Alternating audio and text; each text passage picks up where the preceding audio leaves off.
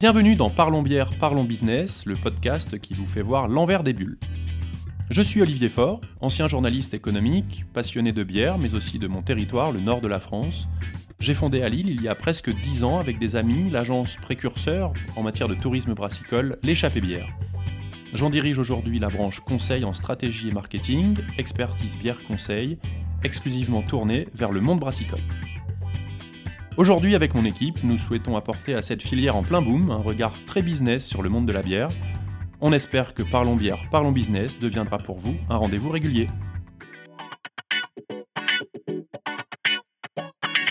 Bonjour à tous et bienvenue pour la seconde partie de ce podcast qui s'est donné pour ambition de comparer deux modèles, ceux du un modèle de brewpub et les modèles de brasserie plus conventionnels. Euh, nous sommes toujours en compagnie d'Antoine et de Cyprien de la brasserie Fauve.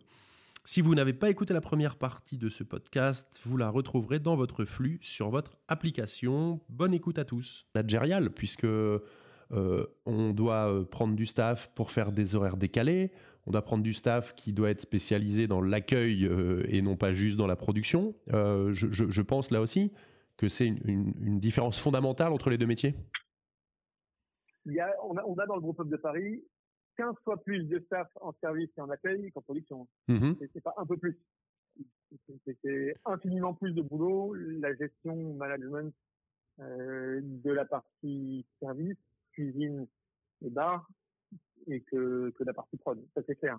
Vous êtes, vous, vous, êtes, vous êtes combien, si on, si on, peut avoir un chiffre, vous êtes combien en, en, en, ouais, en prod je, je, je, vais vous donner les détails parce que, encore une fois, notre modèle avec un vrai modèle de restauration, c'est pas le modèle type de tous les groupes ça peut être un petit peu différent. On pourrait juste avoir mis trois personnes au bar et du service au, et du service au comptoir. C'est pas ce qu'on a décidé de faire. Nous, on a un service euh, de restauration assez traditionnel, comme dans les brasseries parisiennes, où euh, euh, vous asseyez en terrasse et il y a quelqu'un qui vient vous voir au plateau, prend votre commande. la commande elle est envoyée en cuisine et ensuite la même personne va chercher avec son plateau le plat et vous les attend en, terrasse. Ce, modèle-là, tout le monde le fait pas. En tout cas, c'est le modèle qu'on a décidé d'avoir. Donc pour venir à ta question, on a euh, quatre personnes en cuisine. Mmh. Euh, on a euh, un chef barman avec un commis de bar et puis après d'autres personnes qui viennent, qui, qui, qui alternent régulièrement derrière le bar. Et ensuite une personne responsable de salle qui gère l'intégralité de la salle. En tout, ça fait euh, une quinzaine de personnes qui travaillent sur une semaine sur cet établissement, en sachant qu'on est ouvert 7 jours sur 7. Euh, on a décidé de ne pas être ouvert le midi en semaine parce que c'est encore un, un, autre métier qu'on n'avait pas envie euh, qu'on n'avait pas envie d'attaquer. En revanche, on est quand même ouvert le midi également le week-end pour le brunch le samedi et le dimanche. Mmh. Euh, pour, le, pour, la petite anecdote, on, a, on avait essayé d'ouvrir le midi. Euh, on a vu qu'en fait, on perdait beaucoup d'énergie pour une activité qui ne portait pas énormément la marque chauve. Autant le soir, quand les gens sont prêts à boire euh, plusieurs bières, déguster plusieurs bières, on pense que ça servait énormément notre marque. Autant se, battre avec les restaurateurs du coin pour faire une formule entrée plat à 14 euros et pas gagner d'argent et, et, doubler les problèmes euh, qu'on pourrait avoir euh, euh avec la, avec l'équipe et, et ouais. perdre beaucoup en énergie, on a décidé de pas le faire. Ok. Euh, c'est notre choix. Peut-être qu'on peut-être qu'on qu rouvrira dans le futur maintenant que les gens nous connaissent. C'est quelque chose qu'on envisage de faire. Mais, euh, mais, mais, encore une fois, notre projet c'était de mettre en avant la, la marque de bière et donc euh, le soir était suffisant pour ça. Euh, donc euh, sur la partie RH, oui, c'est beaucoup d'énergie. c'est c'est enfin c'est aussi paradoxalement ce dont on est le plus fier, c'est-à-dire maintenant on a plus d'une vingtaine d'employés euh, sur le projet feu, euh, on a une équipe euh, exceptionnelle et, et, ça tourne super bien aujourd'hui. Pour revenir sur la partie galère, au début c'était plus compliqué. Voilà, on a mis un petit peu de temps avant d'arriver à, avoir une équipe stable. Euh, maintenant, on est une équipe stable en cuisine, en euh, sur l'équipe de brassage à Montpellier, et c'est formidable, on les remercie tous. Au début, ce qu'il faut savoir, c'est que Cyprien et moi, on était là tous les jours.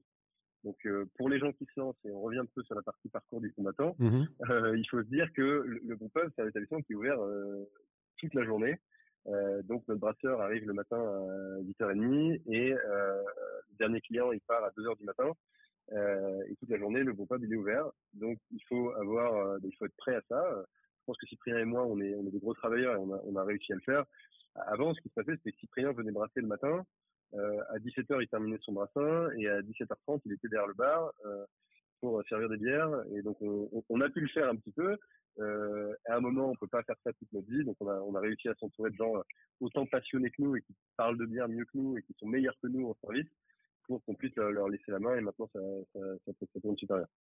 Mais soit pour les gens qui veulent se lancer, soyez prêts à vous dire qu'il faut vraiment être, euh, des numéros 10, je sais pas comment faut dire, il faut être, un quarterback, euh, un chef d'orchestre, parce que en fait, il faut, il faut avoir un petit peu toutes les casquettes sur, euh, sur un, projet comme celui-ci. Alors, on, a beaucoup parlé jusqu'ici des, des choses des difficiles. Tu cet aspect parcours du combattant. Par contre, ce qui ressort aussi dans les modèles de brewpub, euh, et ce qui fait aussi leur intérêt, c'est l'absence d'intermédiaires, donc les marges importantes. Est-ce que vous pouvez nous en parler un peu? Sur, sur, Alors, moins d'ailleurs sur les bières euh, que vous achetez à l'extérieur, parce que si vous, vendez une très bonne bière que vous avez acheté cher à une brasserie euh, euh, extérieure, bah évidemment, finalement, vous, appliquez un taux de marge assez classique, mais elle sera plus chère parce que vous l'avez payé plus cher. Mais là, je veux vraiment parler des bières que vous produisez vous-même sur place. commencer. C'est vrai que la, marge, il y a plein de méthodes de, parler de la marge, mais si, on parle des multiples qu'on fait sur les, les coûts matières, les matières premières qu'on achète et qu'on transforme, plus on transforme une matière, plus on va avoir une marge importante, parce qu'on parle d'un produit brut au départ et qu'on a un mhm. produit euh, élaboré à la fin. Alors, acheter un fût, c'est vrai que on achète 30 litres de bière, on la revend à la pression, on fait classiquement, j'en sais rien, entre, entre 2 et 4 de multiples euh, en fonction des, des, des bars et des, et des produits. Sur la bière, quand on la produit et, et qu'on part des céréales, c'est vrai que le multiple est important. Euh, donc on a un bon taux de marge dessus, mais en même temps, c'est au sacrifice de d'espace commercial dans le restaurant. Où en fait, euh, dans les 30 mètres carrés, on a la brasserie, on peut aussi mettre des tables, donc faut le comparer par rapport à ça, par rapport à l'investissement qu'on fait au départ, par rapport au staff qu'on a en plus pour produire la bière, euh, plus les culs de Donc euh, l'un dans l'autre, c'est un business model qui fonctionne quand le bar est plein et que tout va bien, mais euh, je vais plus laisser Antoine parler sur les, chiffres réels les connaît peut-être mieux que moi. Euh, oui, alors les, chiffres réels, il faut. En fait, les chiffres c'est une chose. Ce qu'on a pu voir, c'est que on, a réussi à atteindre un niveau, euh, un niveau de rentabilité euh, qui fait que maintenant le, bistrot peut, tourner en, en lui-même. Euh, effectivement, étant donné qu'on transforme les matières premières, ça coûte un petit peu moins cher à produire. Il ne faut pas oublier aussi qu'aujourd'hui, c'est plus Cyprien qui brasse.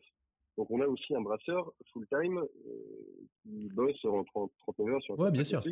là-dessus. Donc ça, c'est quelque chose qu'il faut prendre en compte euh, sur euh, oui, la, la, la, rentabilité du projet. Plus, comme le disait Cyprien, justement, le, les mètres carrés, entre guillemets, perdus par le matériel, le remboursement de l'emprunt dû à l'achat du matériel. Donc là-dessus, on est bien d'accord que c'est c'est pas comment dirais-je c'est pas de la grosse marge juste pour le pour le plaisir d'en faire ou par une espèce d'appât du gain, quoi.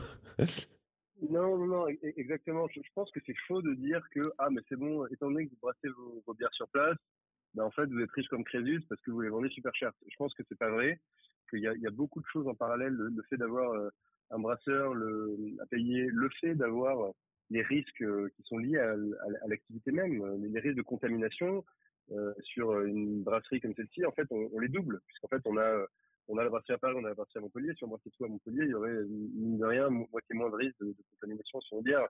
C'est des choses qu'il faut arriver à, à, à, à, intégrer également, qui sont, qui sont pas liées à un aspect purement financier. Euh, là où on pense surtout, indépendamment de l'aspect financier, c'est qu'en fait, le fait d'avoir ce groupe le fait de faire vivre cette expérience, encore une fois, ça sert beaucoup plus la, ça sert beaucoup plus la marque Fauve. Euh, ça permet de montrer notre travail d'artisan, on, valorise beaucoup le fait qu'on ait des qu'on qu'on ait une activité artisanale, qu'on est nous-mêmes artisans. Et donc ça, c'est vrai que c'est quelque chose. Si on avait uniquement un bar à Paris avec juste des juste des tireuses et des fufaux qui venaient de Montpellier, en fait, il n'y aurait pas cette cet attachement affectif qu'on a réussi à créer avec euh, avec notre euh, avec notre, clientèle de quartier, mais aussi avec les gens qui font parfois une heure de métro pour venir boire une bière chez nous parce que euh, ils sont contents de venir boire les dernières bières donc, ouais, l'aspect financier, en fait, je, je pourrais pas donner des niveaux de marge en fait comme ça hyper précis.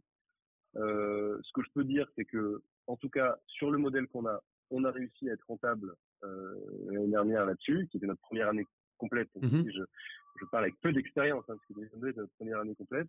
Euh, sur ce modèle-là, ça fonctionne. dans Paris, avec les prix de Paris, ça fonctionne. Et, et, surtout, c'est un outil hyper important pour nous pour mettre en avant notre parc. Après, oui, c'est dans le groupe up, quand on fait les calculs de points de table en se disant euh, les céréales, ça nous coûte tant du litre, euh, le houblon, ça coûte tant du litre, la levure, ça coûte tant, et qu'on se dit euh, le prix de vente, ça va être, allez, 12 euros la pinte parce qu'on est à Paris, ça peut faire, on peut se dire, ouais, c'est génial, c'est un super business model. c'est le cas, c'est un beau business model, mais on roule pas non plus en, en voiture de sport avec Antoine non plus là-dessus, avec ça. ouais, c'est aussi beaucoup de travail et etc il y a beaucoup d'investissements derrière, donc il y a beaucoup d'emprunts à rembourser aussi quelque part.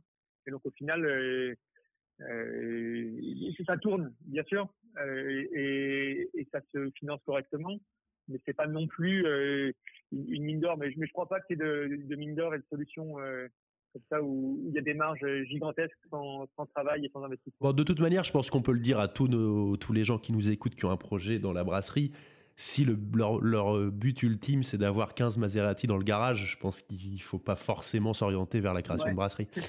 euh, ou, de brewpub, peu importe. C'est aussi nous, on fait des bières qui, sont, coûtent très cher à produire hein, chez Faux.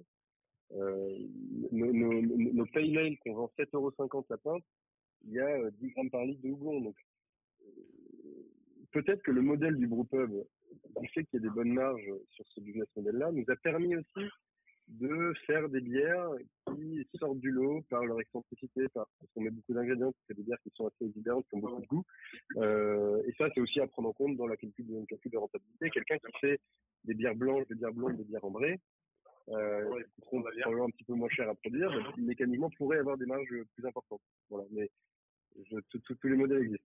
non, mais finalement, ce qui est intéressant, c'est que, euh, notamment toi, Antoine, tu t'insistes assez souvent depuis tout à l'heure sur le fait que d'une certaine manière, quand je t'écoute, euh, ce que je comprends, c'est que le brewpub, là où c'est un gros succès pour vous, c'est que ça a été un formidable vecteur d'accélération et de développement de la marque Fauve, qui aujourd'hui, euh, quand on le regarde avec un regard extérieur qui est le mien, est un est, vraiment, je trouve, peut-être la plus grosse réussite de votre projet. Euh, tu me le confirmes ça? Et, c'est peut-être là aussi un conseil que humblement on peut donner aux gens qui nous écoutent. Le brewpub, c'est un super vecteur de développement de marque. Euh, oui, alors ça, je, pense vraiment que c'est, je pense vraiment que c'est indéniable, mais la, la, la, base du projet, notre plus grande fierté, c'est quand même d'avoir. Ça reste la bière. Ouais. ça, je, je, pense que pour, pour rester, euh, pour exister, pour exister, avoir une très jolie marque, un très bon emplacement, c'est assez facile. Je pense que euh, si on avait eu des bonnes bières, si on avait eu des mauvaises bières, les six premiers mois après avoir lancer un joli local comme ça, on aurait eu du monde. Est-ce qu'on aurait été capable de tenir sur la durée comme on tient sur la durée aujourd'hui avec un, produit de mauvaise qualité? Je pense que c'est impossible. Typiquement sur un monde très compétitif comme le monde de la restauration et, du, bar, de la bière artisanale en règle générale, où en fait il y a beaucoup d'acteurs qui sont très très forts, je pense que pour pouvoir tenir sur la durée, il y a une seule solution, c'est la bière. C'est pour ça qu'en fait aujourd'hui, chez Fauve, Cyprien, qui est notre maître brasseur, passe 100% de son temps sur la production.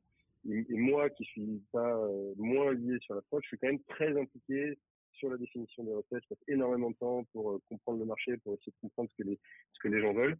Dans une optique, une optique unique, c'est de faire des meilleures bières. L'intégralité de la trésorerie qu'on a pu générer sur le projet dans sa globalité, et donc notamment aussi grâce au ProPub, l'intégralité de cette trésorerie, elle a été euh, injectée pour faire des meilleures bières, pour continuer à produire, pour continuer à produire dans de meilleures conditions, pour avoir une meilleure qualité, un meilleur travail pour nos, pour nos employés. Donc tout ça, c'est euh, zéro, zéro compromis sur la qualité de la bière. Mais oui, après, euh, après, je pense que le, fait qu'il y ait 200, 300 personnes qui viennent nous voir tous les soirs pour déguster nos bières, c'est sûr que c'est un vecteur d'accélération, c'est indéniable. Euh, mais sans la qualité, l'accélération, ça reste au point mort. Ok. Euh, sauf s'il y a encore un élément sur le brewpub que vous voulez évoquer, mais on, peut finalement passer au, deuxième modèle, qui est le, le, modèle de la brasserie que, j'appelle euh, depuis tout à l'heure conventionnel, mais je pense qu'au moins ça nous permet de tous nous comprendre. Euh, on, vient d'évoquer euh, le modèle du, du brewpub avec toutes ses contraintes. Passons maintenant à, à la brasserie, on va dire un modèle de brasserie plus traditionnel. Là aussi, finalement, dans, l'ordre euh, de, ces contraintes, lesquelles sont les plus importantes et les plus, plus prégnantes dans ce modèle conventionnel que vous avez finalement pas connu dans le brewpub? C'est une très bonne question. bah déjà, voilà, on peut le faire à on peut, on peut le faire à l'inverse. Tout à l'heure, vous avez démarré quasiment sans que je vous le demande en disant le premier sujet, c'est l'emplacement. Euh, l'emplacement, vous allez me dire si je me trompe, mais il a quand même nettement moins d'importance dans un modèle de brasserie traditionnelle avec de la vente vers l'extérieur. Oui, oui, c'est une contrainte différente. C'est une contrainte différente. C'est vrai que, là, c'est plus un, outil qu'on va chercher pour produire de la bière. Donc, euh, il y a un cahier des charges, c'est peut-être plus technique, mais qui prend moins en compte le positionnement exact et le flux qu'il y a devant. C'est sûr. Euh, mais il y a un cahier des charges techniques qui est important aussi quand on ouvre une pratique de production avec euh, euh, des questions de surface, de hauteur sous plafond, de, puissance électrique dans le bâtiment, d'arrivée d'eau, d'évacuation, qui est important aussi. Qu'est-ce qui a été le plus long et le plus difficile? Ça a été de trouver l'emplacement du Brewpub à Paris ou l'emplacement de la brasserie en banlieue de Montpellier? Euh, clairement, ça a été euh, pareil. Oui. Montpellier, ça a pris euh, beaucoup moins de temps. on savait qu'on voulait lancer à Montpellier une brasserie qui nous permette de produire plus parce qu'on avait de la demande pour nos bières fauves, mais en fait, l'intégralité de la bière fauve qu'on produisait à Paris, elle était, elle était consommée sur place. En fait, tout, tout s'est un petit peu accéléré pendant en fait le, le pendant le Covid où en fait, paradoxalement, la brasserie des cuves de fauve est devenue une véritable microbrasserie artisanale, puisque même si on était fermé de manière administrative, on a euh, tourné cet outil de production, un outil de production tout à fait traditionnel, où on a euh, produit de la bière et on l'a mise en canette, on l'a mise en fût et on a commencé à, vendre de la bière ailleurs. C'est là en fait que ben, euh, les gens qui connaissaient pas la bière fauve ont commencé à la connaître un peu partout en France, parce qu'on a commencé à distribuer en fait assez rapidement par un distributeur national. Euh, qui s'appelle Gourou, vous connaissez peut-être. Euh, et, euh, et donc c'est c'est à ce moment-là qu'on s'est dit bon ben voilà on a de la demande, il faut qu'on il faut qu'on trouve un autre local. Et on a décidé d'aller à, d'aller à Montpellier pour plusieurs raisons. Euh, et, et, et, et, ce local, on l'a trouvé en combien de temps en quatre mois. Enfin, on, a, on, a, visité, ouais. on a visité cinq ou six locaux. En fait, c'est allé assez vite parce que je pense que trouver un entrepôt qui est en fait une grande dalle avec la hauteur sous plafond, c'est plus facile que de trouver les, le local euh, qu'on a, dû avoir à Paris. Donc, euh, donc non, trouver le local, c'était assez. Non, puis, et puis c'était aussi le fait que c'était notre euh, notre deuxième euh, euh, prise à bail. Je, pense que ça a beaucoup joué aussi, c'est qu'on on se sentait plus prêt, on a su trouver les bons interlocuteurs pour faire les visites et et les timings étaient différents. C'était qu'on cherchait un local pendant le Covid. Mm-hmm. Euh, donc c'était un moment où il y avait peut-être plus de choses vides aussi à ce moment-là. Donc euh, en tant que preneur, on était plus euh, et les agents IMO étaient peut-être plus dispo aussi. À quoi vous avez dû penser dans ce projet de brasserie à Montpellier qui n'avait pas été finalement un sujet à, à, Paris? Ah, J'en ai un, j'en ai un, j'en ai deux ou trois. Je, pense que le premier, c'est les questions logistiques. Quand on a un entrepôt avec une brasserie où il y a des, de la production, il y a beaucoup plus de, de, livraison en camion. Mm-hmm, euh, à Paris, on n'a pas de stock de céréales pour plein de raisons qui sont l'espace euh, euh, principalement. On se fait livrer tous les 15 jours. Une palette une palette au sol à Montpellier c'est vrai qu'on se fait livrer tous les 15, tous les 15 jours un camion complet mm-hmm. donc la question de la logistique et de est-ce que c'est accessible en semi-remorque? Est-ce que c'est confortable pour décharger? Est-ce qu'on ne bloque pas la rue? Euh, c'est quelque chose qui est beaucoup plus important à Montpellier qu'à Paris. On a besoin de plus de places de stockage pour tout parce que les marges étant un peu plus serrées euh, sur la production de bière, euh il faut être plus juste sur ses appros. donc il faut commander en grand volume, donc il faut avoir aussi de l'espace pour le stockage. Mais si on stocke des céréales en grand volume, il faut faire attention à plusieurs choses, y compris à l'humidité, y compris au, aux attaques de, de nuisibles qui peuvent être les rongeurs, des choses comme ça. Et, c'est des, c'est un peu différent, ouais, pour ça. Ok. Donc, je dirais le, le la gestion de l'espace est différente. Ou à Paris, on avait l'habitude d'optimiser tout au centimètre près pour le, pour asseoir des clients, etc.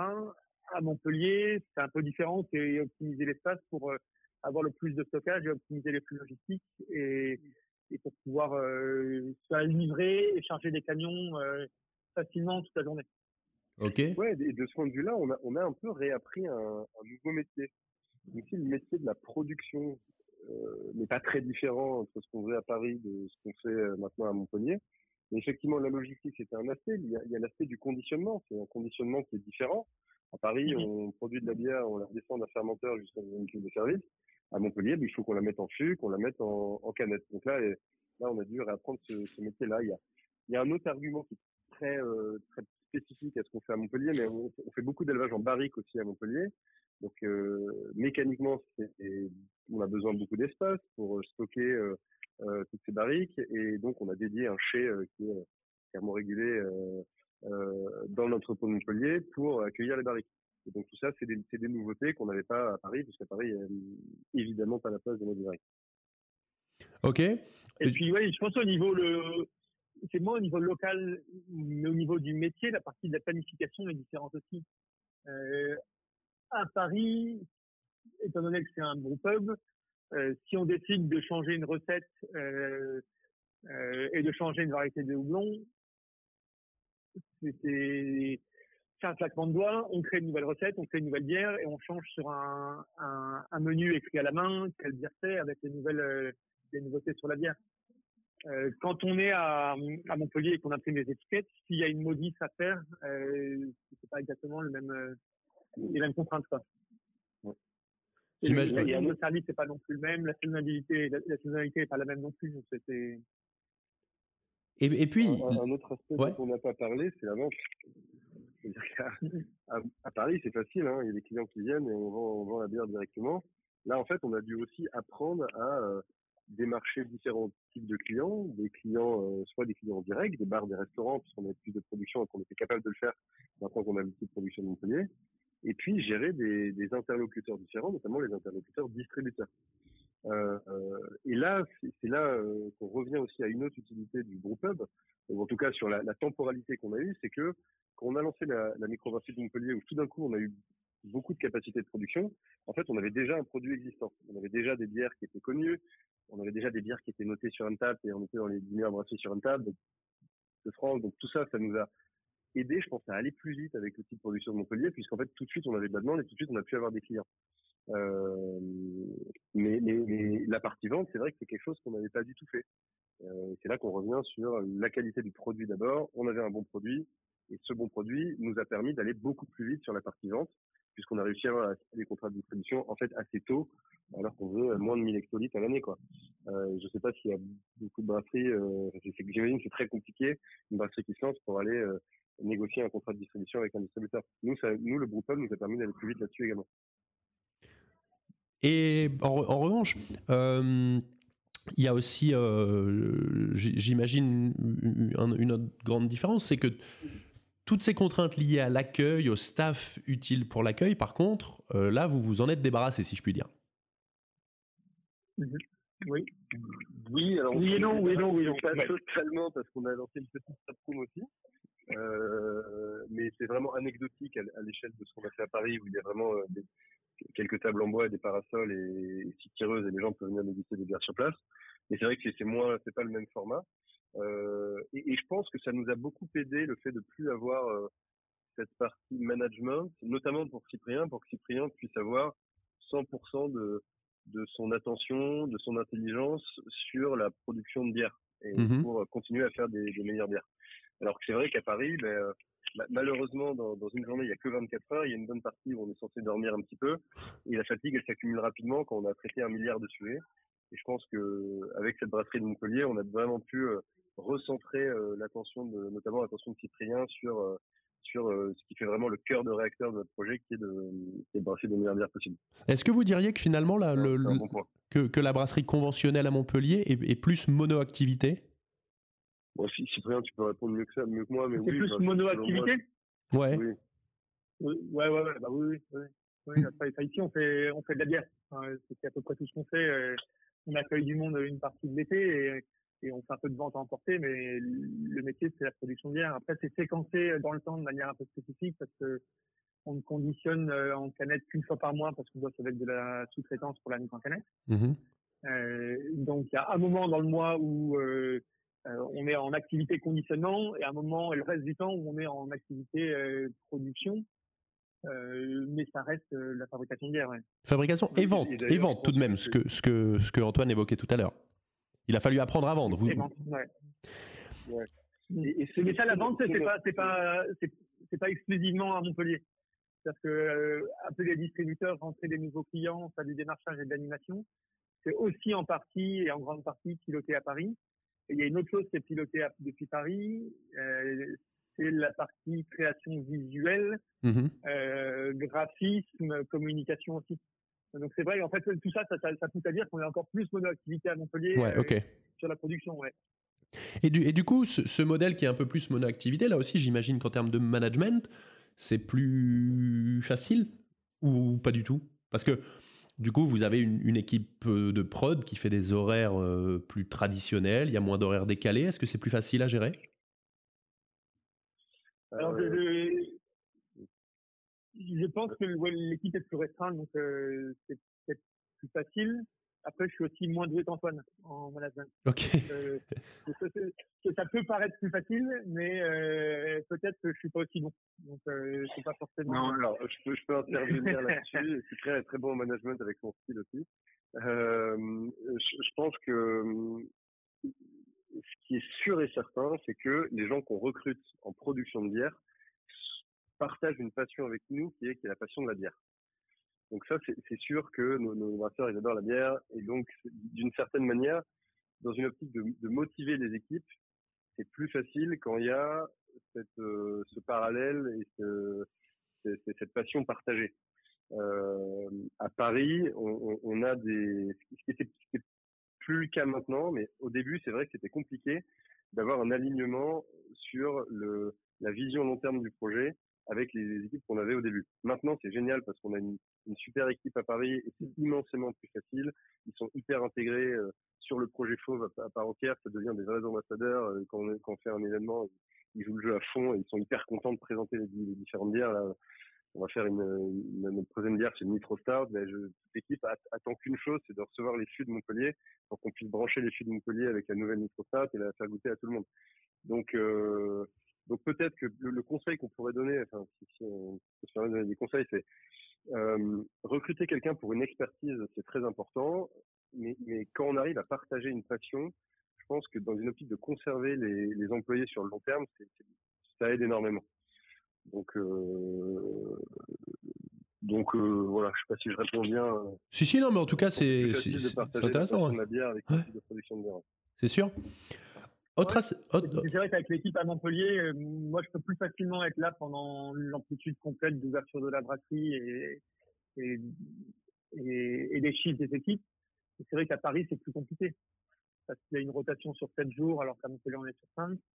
Euh, qu'on travaille pas de nuit ici. Euh, mais encore une fois, c'est un peu spécifique à notre petite brasserie, parce qu'il existe plein de brasseries de production plus grosses, où le travail est réparti euh, euh, sur une plage horaire qui est plus large oui, et sur, dans la semaine, euh, sur plus de jours dans la semaine. Euh, sûr. Il y a des brasseries qui ne s'arrêtent pas de produire la nuit et qui produisent aussi le samedi. Et, et, mine de rien, c'est aussi un levier pour se développer sans rajouter des cubes et sans, sans investir davantage. C'est de, de, faire un peu plus d'amplitude horaire et de plus d'équipes. Okay. Il y a d'autres contraintes dans le bâtiment qui fait que c'est impossible et c'est pas quelque chose qu'on veut pour le pour le staff et on préfère voilà réfléchir à, à se rééquiper avec du matériel plus gros pour essayer de, de, conserver euh, un cadre de vie qui est, agréable pour le staff et de pouvoir avoir des gens qui sont très disposés avec un cerveau euh, apte à prendre des décisions intelligentes et pour faire de la meilleure bière plutôt que et mécaniser les tâches qui ne demandent pas de, de valeur ajoutée. de cerveau et de savoir-faire et de valeur ajoutée plutôt que de faire travailler toute l'équipe euh, nuit et jour. Euh, ouais, ouais, bien sûr. Ça pas tellement de pour nous. Hein. Autre point qu'on n'a pas évoqué. Ce qui est dur dans le management, c'est la routine en fait. Euh, et c'est plus facile, je dirais, de, de, de, mettre en place des mesures qui, qui, qui, vont permettre au staff de sortir de la routine sur une opération de production vente de bière. Et donc, je, je pense euh, notamment à, quelque chose qu'on a fait à Montpellier et que Montpellier d'ailleurs pas Montpellier à Paris aussi, qui est euh, le, le brassin des brasseurs, le brassin des brasseuses. Où en fait, on donne l'opportunité à une fois par mois à quelqu'un de notre staff de créer euh, une recette à, de, de, à part entière, qui sera une recette qui sera euh, vendue partout en France sur la base d'une recette qu'ils avaient eux en tête. Mmh et donc ça, c'est génial parce que c'est ça permet d'aligner encore une fois l'équipe de production sur le projet global de Fauve, de, de mettre en avant notre équipe de production euh, où on met vraiment à chaque fois le, le, nom de la personne qui a brassé, qui a pensé cette recette, qui a brassé cette bière. Et, euh, et c'est des petites, des petites choses comme ça qui font, je, je pense, qui créent une, une, émulation au sein de l'équipe, qui, qui, permet de faire en sorte que les gens soient contents de, venir, de venir euh, bah, à la brasserie le matin sans forcément se dire je vais faire exactement la même journée qu'hier. Mmh ouais, j'imagine. Après, la prod, il y a une partie de la prod qui est quand même assez répétitive. Hein. Mais, oui, bien sûr. Mais bon, comme tous les on a, on a eu la chance de changer nos recettes souvent, etc. Euh, euh, mais à l'extrême, quelqu'un qui n'est pas passionné trouvera que brasser une IPA ou brasser une double IPA, parce que c'est la même chose. Mais c'est vrai qu'on a la chance d'avoir des gens passionnés et qui trouvent, qui trouvent l'intérêt aussi dans le fait de, ah bah tiens, on va changer une température de whirlpool, ça c'est marrant, euh, on va modifier la, la durée de l'ébullition, euh, et ça c'est un sujet euh, qui, qui, nous fait marrer à tester et de voir si ça a un impact sur la bière à la fin alors que d'autres personnes euh, qui seraient blasées de leur vie et de leur métier trouveraient que ça reste la même chose au quotidien, on fait de la bière et c'est tout. Mais ça, c'est vrai aussi en service. Euh, il y a une partie des gens qui pourraient dire euh, que servir des gens, c'est la même chose euh, toute la journée, c'est toujours pareil. Et, et d'autres gens passionnés qui trouvent qu'au contraire, chaque journée est radicalement différente parce que... Parce que les clients le sont. Certains face sont toujours différents. Ouais. Euh... À Paris, on a l'événementiel. L'événementiel nous permet d'organiser des événements minimum une fois par semaine, parfois deux fois, trois fois par semaine, où en fait on a des soirées qui changent complètement de l'ordinaire, où on, reçoit une super brasserie étrangère pour un PTO, euh, ou alors on organise euh, un événement autour de la bière, je sais pas, l'Octoberfest, euh, la Saint-Patrick, où on travaille beaucoup avec les artistes auxquels on bosse. Donc en fait, c'est fait qu'il y a toujours de l'activité aussi au PTO à Paris qui fait que ben, les, semaines se ressemblent pas forcément tout le temps. Ouais. Autre point que je voulais évoquer avec vous, mais je vais, mais je vais pas y arriver, mais en même temps c'est très. Tu dis pardon, vas-y. Je disais c'est pas forcément spécifique à un métier ou un autre. C'est vrai que des, des, euh, des gens passionnés de l'animation euh, pour pour casser la routine euh, ou, ou, trouver de l'intérêt dans des choses qui peuvent être répétitives mais qui sont en fait toujours un peu différentes, c'est important. C'est important dans l'équipe. Euh, pour le staff et pour, euh, et pour, euh, pour les dirigeants et pour la vie de la marque, etc. en général. Ça. Ah oui, oui, c'est sûr que l'aspect passionné. moi qui suis passionné de foot, pour moi chaque match de foot est différent, alors que pour n'importe qui, c'est toujours taper dans un ballon. Quoi. Exactement. Euh, je voulais juste revenir. supporter du PSG, c'est quand même souvent pareil. Alors moi, je suis supporter du Racing Club de Lens, donc euh, je suis euh, très à l'aise.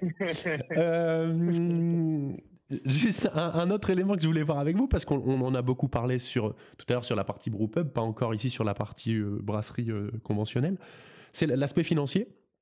Là aussi, quels, sont les, grands postes qui, diffèrent entre un modèle et l'autre?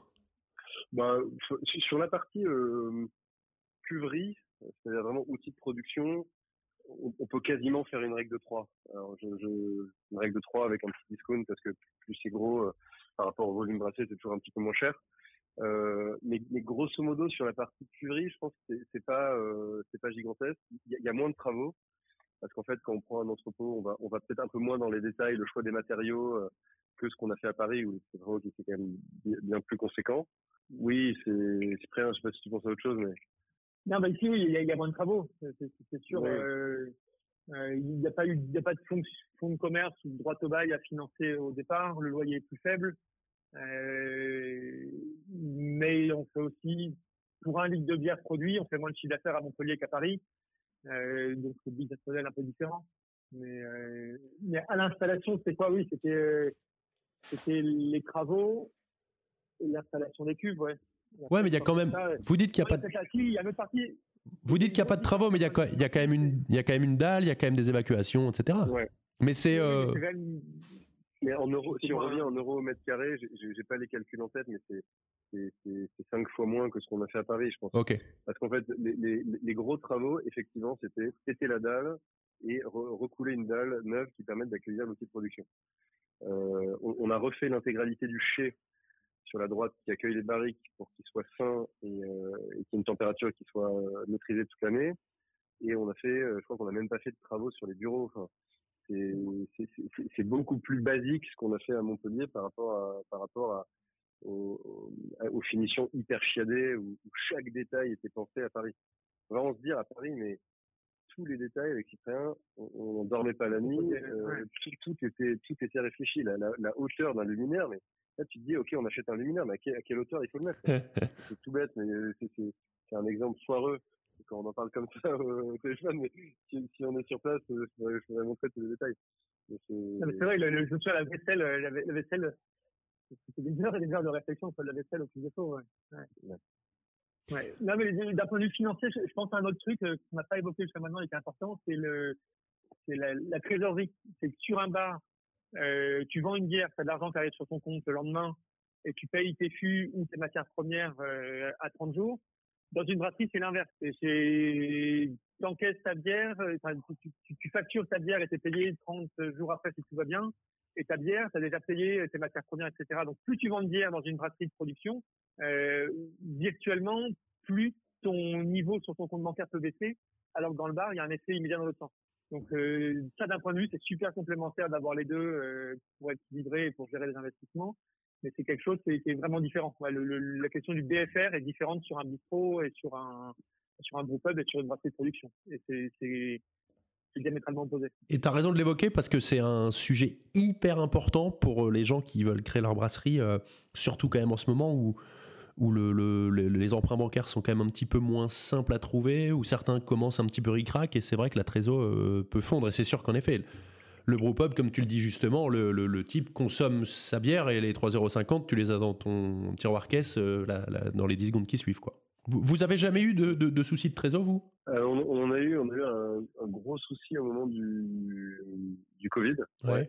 Où on s'est retrouvé littéralement, je sais pas si les gens se rappellent, mais c'est le, 15, 15 mars, je crois, 2020, euh, euh, où, je crois que c'était euh, Édouard Philippe qui annonce à 20h demain tout est tout est fermé. Mmh on part tous en confinement. Ben, c'est vrai que le temps d'arrêter tous les prélèvements auto, d'attendre un petit peu pour savoir combien de temps cette période allait durer, c'est pas clair. On s'est retrouvé littéralement avec zéro euro sur le compte. Là, on a eu un peu peur.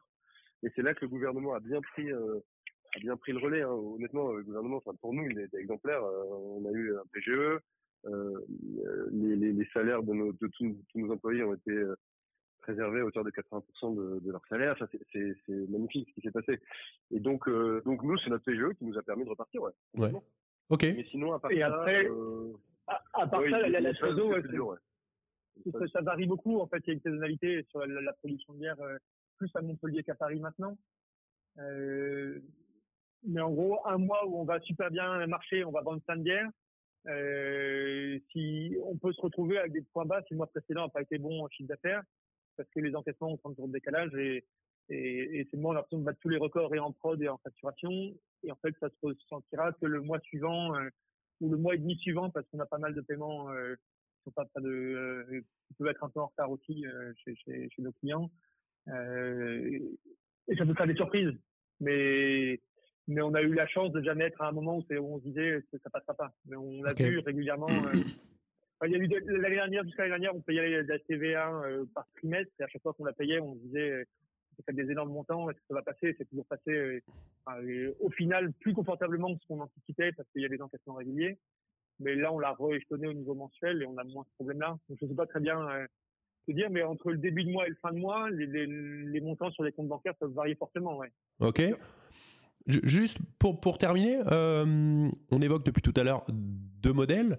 Euh, est-ce que finalement le modèle idéal, si tant est évidemment qu'il existe, euh, c'est pas finalement celui que vous avez à Montpellier d'une brasserie en périphérie avec une taproom développée? Parce que finalement, cette taproom d'une brasserie traditionnelle, elle, elle, elle, cumule les avantages du brewpub sans en avoir les inconvénients. Qu'est-ce que vous en pensez de ce modèle-là un peu hybride? Moi, j'y crois beaucoup, euh, sous réserve que l'emplacement de la brasserie permette de faire venir des gens, ce qui n'est pas tout le temps le cas. Euh, J'en parlais avec l'équipe d'Anosteke, alors j'imagine que tu as déjà y aller. Ouais, bien sûr. Dans leur taproom. Euh, ils me disent qu'ils font des, des, des chiffres d'affaires euh, parfois assez faramineux euh, sur certains soirs. Nous, je sais qu'à Montpellier, l'exemple qu'on a, c'est que c'est enfin, Montpellier, à Mogio, dans la zone d'activité dans laquelle on est, on n'arrivera jamais à faire exploser les scores. Il y aura jamais énormément de monde parce que c'est pas un lieu où il y a, c'est facile de faire venir du monde. mais, mais, mais, effectivement, quand les gens, euh, quand, quand, la brasserie permet d'accueillir des gens, je pense qu'on arrive à répliquer un élément important qu'on a nous sur Bruxelles, c'est l'aspect expérientiel. Mmh euh, il suffit juste qu'il y ait une grande baie vitrée qui permette de, de, de montrer brasserie tout en permettant aux clients ou aux clientes de déguster leur bière. Euh, cet aspect expérientiel, on peut l'avoir.